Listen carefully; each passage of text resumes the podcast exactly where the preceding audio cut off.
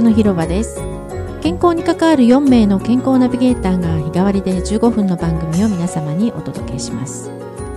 月曜日は笑い薬膳の日。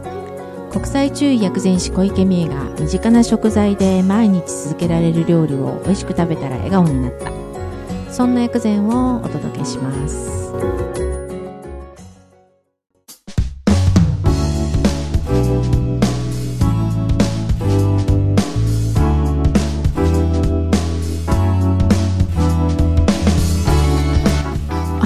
ます。小池美恵です。皆さんいかがお過ごしですか、えー、だいぶ春らしくなってきました。あのー、もうね3月ですからね。おひな様も出してるかな？もう遅いぐらいですよね。うんうん。はいえっ、ー、と今月？2月からあのずっとちょっと春の養生の話をしてたんですけれど最後はあの血の話っていう感じであの3月にかけてずっと血の話をちょっとしていこうかななんて思ってます。っていうのが結構春はあの肝あの5行でいうとこの肝なんですね。肝臓だけではないんですけれども肝の気が上がってしまってあの血を養生した方がすごくいい時期なんですよね。でなので、えーとまあ、どんな養生をしていくのかの先にあのうまく逆に養生しないとおけつって皆さん聞いたことあるかどうかわかんないんですけれども、まあ、血がうまくこうなんでしょう巡らなくなるとドロドロになってしまって、まあ、固まってしまって血行不良になってみたいな感じになるのであのどんな風に血を養生していくかうん、っていうのをあの3月末ぐらいまでにかけて、えーと、少しお話できたらいいななんて思ってるんですけれども今日は、えーと、そんな感じでその、あのー、実際じゃあリフレクソロジーだとどんなお手入れがあるのかななんて思って原さんに来ていただきました。はい。小池さんおはようございます。おはようございます。だいぶ暖かくなってきましたよねやっぱり春は嬉しいですね。いいですよね。街歩いてても花見てあ綺麗だなとかね。本当本当色がねとにかく本当ね。ね目から入ってくる情報として。ですよね、やっぱりこうなんか本当にパッと見るとあ花がもうなんか芽を出しそうだみたいなそう芽が出てたり花が咲いたり、まあ風がちょっとね、ね、強い日もありますけれども、うん、三寒四温で寒い日とか、うん、やっぱりねあの、うん、なんだか暑いぐらいの日があったりとかして、体のねちょっとあの体調管理をしづらいんですけれども、逆にまあその分、まあ、これを超えたらまたあの春の喜びが待っていると思うと嬉しい時期でもありますよね。そうですよね。はい、はい。そんな春なんですけれども、はいはいはい、意外にその血のトラブルっていうんですか？女性がね特に女性は特に出ることが多くて、はいはいはい、あの血に関係するところって肝と心って、まあ、中学では言われてるんですけれども、はいはいはいはい、肝だと、まあ、上の方に行くのでめまいを起こしたり、はいはい、目がかすんだり、まあ、あとイライラしたり、はい、で心の方に来るとこれ心臓の心なんですけれども、はい、心臓だけではないんですけれども、うんうん、あのまあ眠りが浅くなったり、はいはいはい、えー、夢が多くなったりっていう、まあ、これまとめて不眠って中医学では言うんですけれども、はいはいはいはい、不眠の状態だったりあと精神的にちょっとまあ不安になったりみたいなのがあるんですけど、はいはいはいはい、このいわゆる肝と心のお手入れっていうんですかね、あのリフレクソロジーの場合、はいはいはい、どんなツボを押したりすることが多いんですか、はい、そうですね、うん、あのまあ、先ほどあの肝は肝臓だけじゃないし、うん、心臓だけじゃないっていうお話でしたけれども、うん、リフレクソロジーの場合は、あの足裏とか足のところにその臓器であったりとか、あの体のいろんな部位が直接あの間接的につながってるっていうふうに言われるので、はい、まず肝臓と心臓のゾーンをします。なるほど。で、えーと、血の血行不良とか、あの特に冷えとか女性特有のも、女性ならではのものが、ちょっと今日はちょっとそこに絞ってお話をしますと、やはりあのそうすると心臓のゾーンをまず最初にお伝えして、セルフケアとしては心臓のゾーンを押すことをお勧めしています。で心臓は、えーと、ゾーンの位置をちょっとお伝えすると、まず左足の左足。足足裏にあります。でちょうどあの足、えー、と左足の足の指の、えー、とちょうど4番目の薬指か薬指。ぐらいからずっとたどっていくと、ちょうどつま先立ちするようなところ、そこを越えてポコッとへこんで落ちこ落ちこ落ち込むところがありますあります、うん、そこが大体ざっくり言うと心臓のゾーンというふうに言われるところです。はい、はい、で大体冷えが強い方とかは、もう大体ここがあの、足裏私が押させていただくと、まあ痛いところなんですよ。はいはい、痛だだだだみたいな感じになってしまうので、えー、あのまあそこを丁寧にもみほぐしていくと、えー、あの痛みはなくなっていくんですが、あのそれだけでなくてやっぱりあの血の巡りがとても良くなりますので。うんあのリフレクソロジーだと例えばその心臓のゾーンを押した時に痛みを感じるっていうことは、そのそれぞれの臓器が、まあ、心臓が悪いっていうことではなくてね、心臓の動きがあまり良くないとか、うん。まあ、あの血管あの血あの心臓って、はい、あの体中の血管に血液を送り出す大きな、ね、循環器でポンプなので、そのポンプの動きは何らかの理由でいまいち動きが悪いっていうことですよ、っていうことだけなのよっていうことで、まず安心してもらって、あのそこを押していただきます。であのよくあの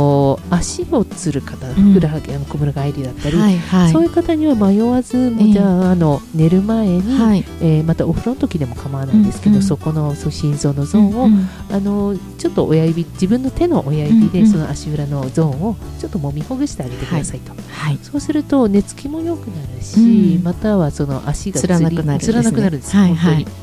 それは一番最初にお伝えする感じですね。はい、はい、あの春ってやっぱり筋肉の筋も肝なのでそうです、ね、芯からくる時もあるけれども、うん、やっぱりそちらの方でね、足つりやすくなったりもするんで、はい、いいですねこのツボはね。ね。うん、で今度肝臓のゾーンは右足にありますので、はい、右足の、はい、えーと、足の薬指の同じですね、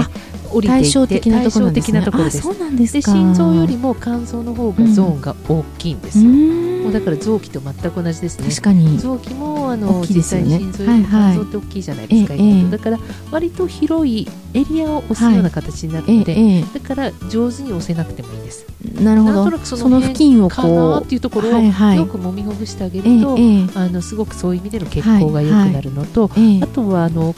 どうしてもあのさっきイライラってありますよね、うんうん、肝のエネルギーって、はい、の過ぎるとイライラとか、はい、そっちの、うまく発散できないと怒りですよね。よね。だから、あのちょっとこうい。やーっとなった時も、うんうん、あのそこをやっぱりもみほぐしていただくのも非常に、うん。うん、なるほど、いいですよっていうふうにお伝えしてます。逆にじゃあそこのツボを押す時に、うんうんうん、なんだろう。イライラがあったらちょっとリラックスする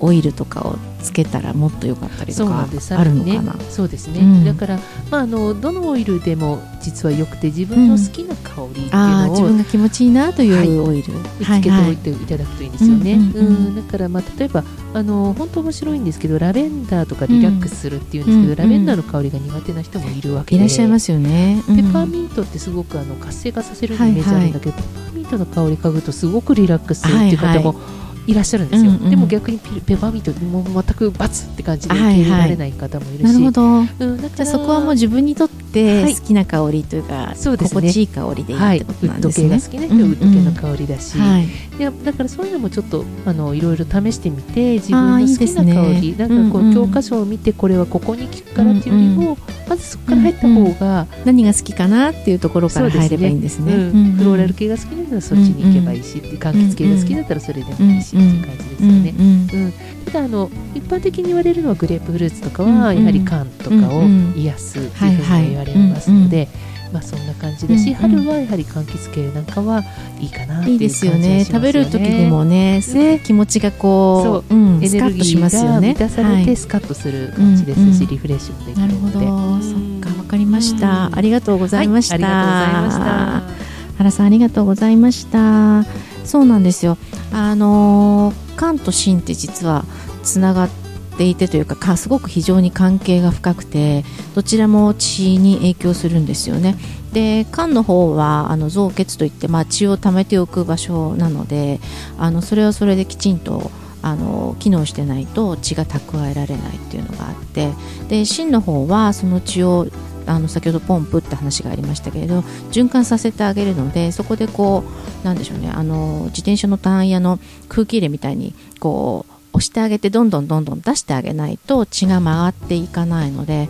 どちらも順調に動いてないといけないので両方ともあの元気にしておかないと今度あのー、また来週以降ねちょっと話そうかなと思ってるんですけど「おけつ」って言葉を聞いたことがあるかわかんないんですけれど血が今度たくさんあってもそれがうまく巡ってないと滞ってしまうんですよね。でそれが溜まってしまうとそれはそれでまたあのいろんな不調を引き起こしてしまうのであの血があることも大事なんですけど血をちゃんと回してあげるっていうのもすごく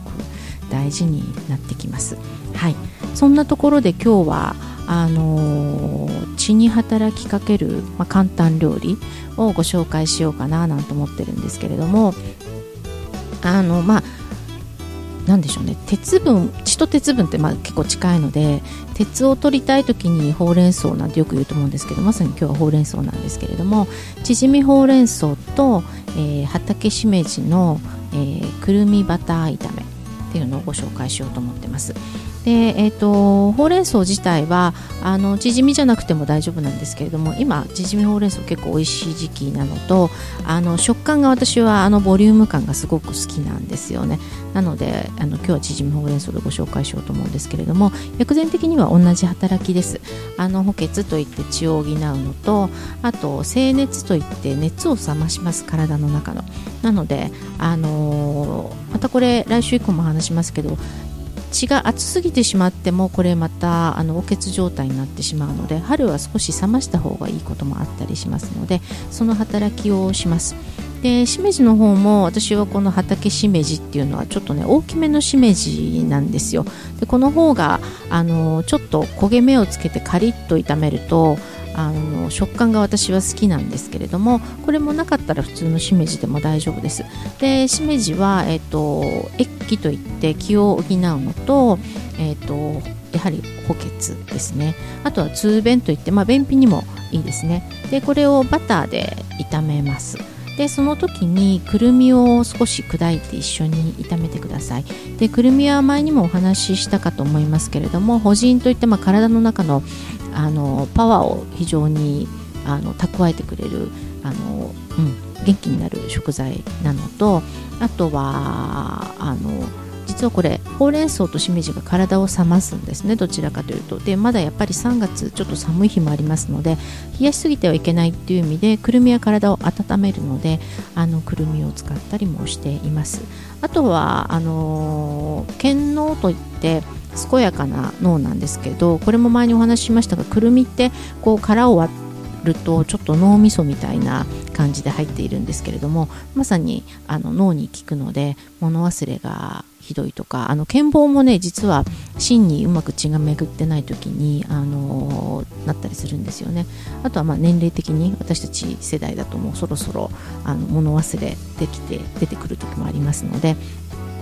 すごく毎日何粒か食べるといい食材なんですけれどもこれを、あのー、炒めてください。でバターはあのー、これもねバターってなんか悪者になることが多いんですけれども、あのー、いい状態のバターっていうんですか？酸化してないバターは保護像といって本当に臓器それぞれを、あの、元気にさせる、あの栄養の塊みたいなものでもありますので、あの時々バター取ってあげるのもねすごくいいかななんて思いますのとあと何よりも、あの風味をねすごく良くしますのであのこれでちょっとあの全部バターじゃなくてもいいと思います。オイルで少し炒めて最後香り付けにバターとあとまあお好みであのお醤油とか垂らしてもらっても美味しいかななんて思いますのでぜひお試しいただければと思います。はい。また来週以降この血の話をしていきたいなと思いますので、えー、何か血に関することで、えーと、悩みとか相談したいこと聞きたいことなどがありましたらレディクロ東京のホームページ体の広場の Facebook、Twitter からメッセージをお寄せください、えー、こちらの方からお返事もさせていただきたいと思います。だんだん食材も春のものになってきましたのであの美味しいお野菜のお料理また来週から引き続きご紹介できたらいいなと思っています。ではまた来週。